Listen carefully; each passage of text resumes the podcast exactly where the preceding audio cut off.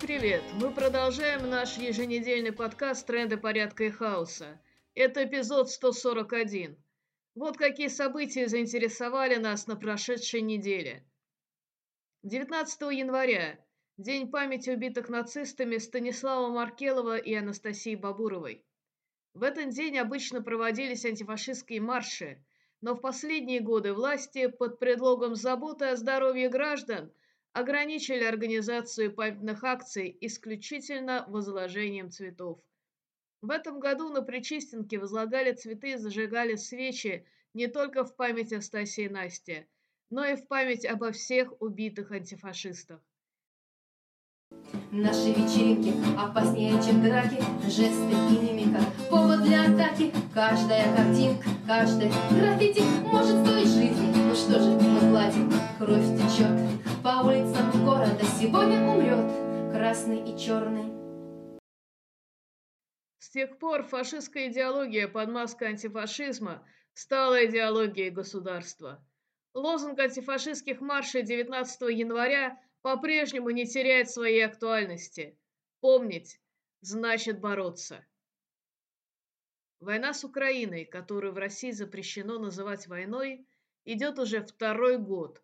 Вторую зиму подряд российские войска стараются уничтожить энергетическую инфраструктуру чтобы жители Украины банально замерзли. Но вот поди ты, никак не удается. Хотя, конечно, есть усталость от войны.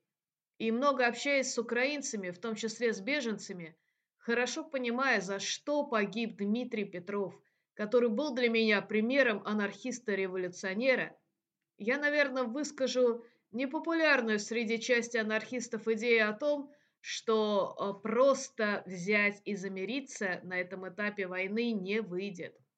Естественно, говорю я об этом для россиян и иностранцев не из Украины. Украинцы сами будут решать, что им делать. Я считаю, что замеряться сейчас это как минимум дать Путину передышку, дать нарастить военную группировку, построить лучшее инженерное сооружение и нет, не для гражданских. Это значит оставить под фашистской оккупацией в пыточных подвалах пленных и некомбатантов.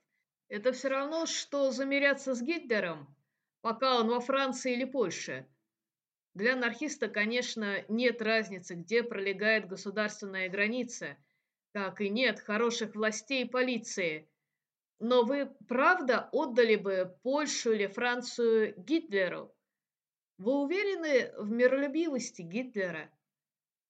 Что об этом сказали бы поляки и французы? Я уже не раз обращалась в трендах к истории Второй мировой. Например, рассказывала о том, как испанские анархисты участвовали и во французском сопротивлении, в том числе самостоятельными партизанскими отрядами, и даже в составе свободной Франции помогали восставшим жителям Парижа. Часть анархистов, оказавшихся сначала во французских, а потом в немецких концлагерях, там и погибла, а часть дожила до победы.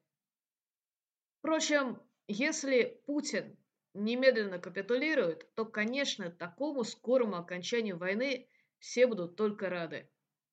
Однако такого не случится.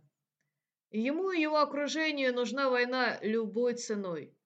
Так что россиянам остается только увеличивать все виды сопротивления и помогать украинцам, где это возможно – Сопротивление фашистскому режиму в самой России тоже важный вклад в то, что скорее наступит мир.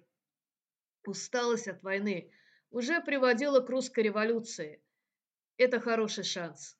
Те, кто в самой России не надеется на власти, я считаю, совсем не обязаны потакать всеобщему страху, что страна без сильной руки может развалиться. Но вот точно не то, что должно пугать анархиста, так это развал недоразвалившейся империи. Собственно, чего боятся люди, незнакомые с анархистской теорией и практикой? Они боятся межнациональной резни, бандитизма, голода, разрухи и прочего беспредела.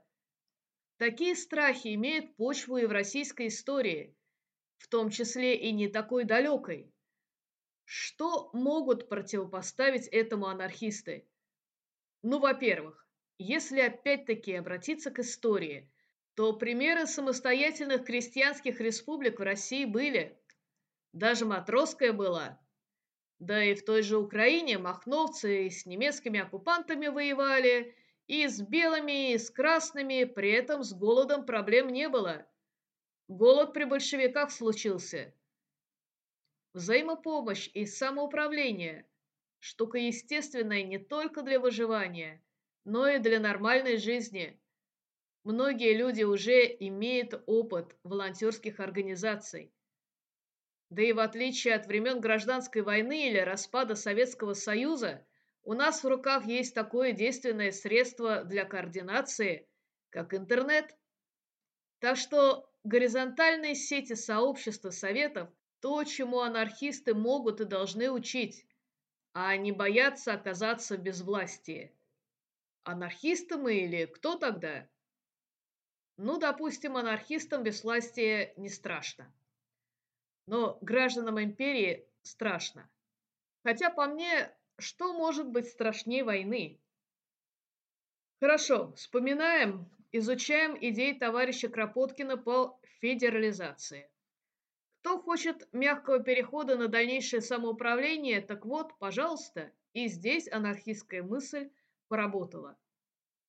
Примеры Рожавы и сапатистов не всем внушают доверие, так как и курдов, и индейцев Чьяпаса постоянно пытаются уничтожить. Ну, так почему бы из наличия ядерного оружия вместо проблемы не сделать преимущество? Конечно, всякие там министры, западные капиталисты боятся, что ядерное оружие окажется не в единой стране, а в каких-то непонятных им коммунах или даже федеральных республиках. Но с другой стороны, конкретно на этот момент ядерное оружие в одних руках, и эти руки периодически угрожают ядерной войной по принципу «я психованный, у меня граната». Ну так новообразованным республикам, федерации или коммунам почему бы не заявить, что мы не психи, но ядреная бомба пусть пока побудет нам гарантией от ненападения. И вообще, давайте-ка договариваться о всеобщем ядерном разоружении. Сказочки. Ну, как-то пореальнее, чем сказочки госпожи Шульман. Все это может стать вполне реальной дорожной картой.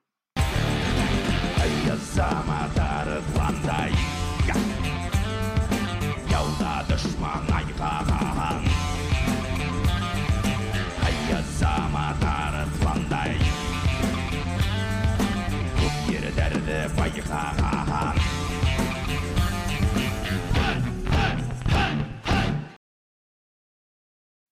Вернемся к сложившейся ситуации. Распад по национальным республикам вполне вероятен. Власти этого боятся.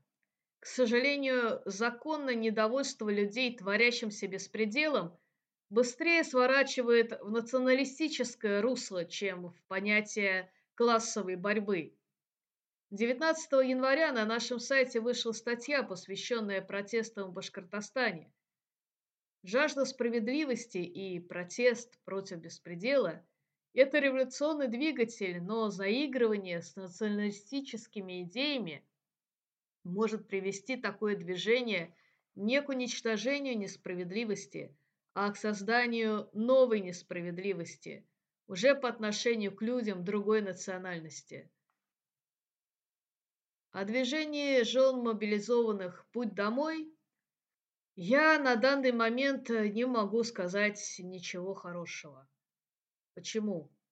Казалось бы, стихийно возникшее движение – также уставших от войны женщин. Но чего они требуют? Я бы всячески приветствовала требование вернуть их мужей домой. Но ведь они требуют их заменить на других военных. В споре с представительницами предвыборного штаба Путина, где одна изображает доброго следователя, другая злого – Активистка пути домой требует заменить мобилизованных мужчин на контрактников. Движение «Путь домой» использует белые платки, как матери площади Мая из Аргентины. Аргентинки в белых платках во времена диктатуры требовали сообщить им о судьбе своих похищенных силовиками мужей и детей. Они не требовали заменить своих родственников заключенных на кого-нибудь другого. В то время как российская армия убивает и похищает украинских детей, женщины из пути домой просят заменить их мужей на фронте, а не остановить войну и вывести войска. Будет ли это следующим шагом их общих требований, пока не ясно. Хотя некоторые жены мобилизованных, к сожалению, поздно, но понимают, что лучшее, что может сделать мобилизованный, это покинуть часть, то есть сбежать. Возможно, многие видели обращение Марии Ишковой из Санкт-Петербурга, чей муж погиб перед Новым годом. Я приехала встретить Новый год со своим мужем, Вчера моего мужа не стало. Мне позвонили сослуживцы и сообщили, что вчера он погиб. Женщины, я прошу вас, если у вас есть возможность, спасайте своих мужчин.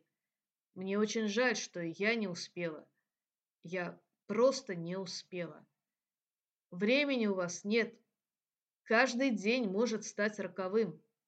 Единственный вариант – побег. Наверное, мы сами во всем виноваты. Я не интересовалась политикой, тем, что происходит в государстве, законами, я не интересовалась ничем, кроме работа-дом, работа-дом. И вот я потеряла своего самого любимого человека. И теперь я проснулась.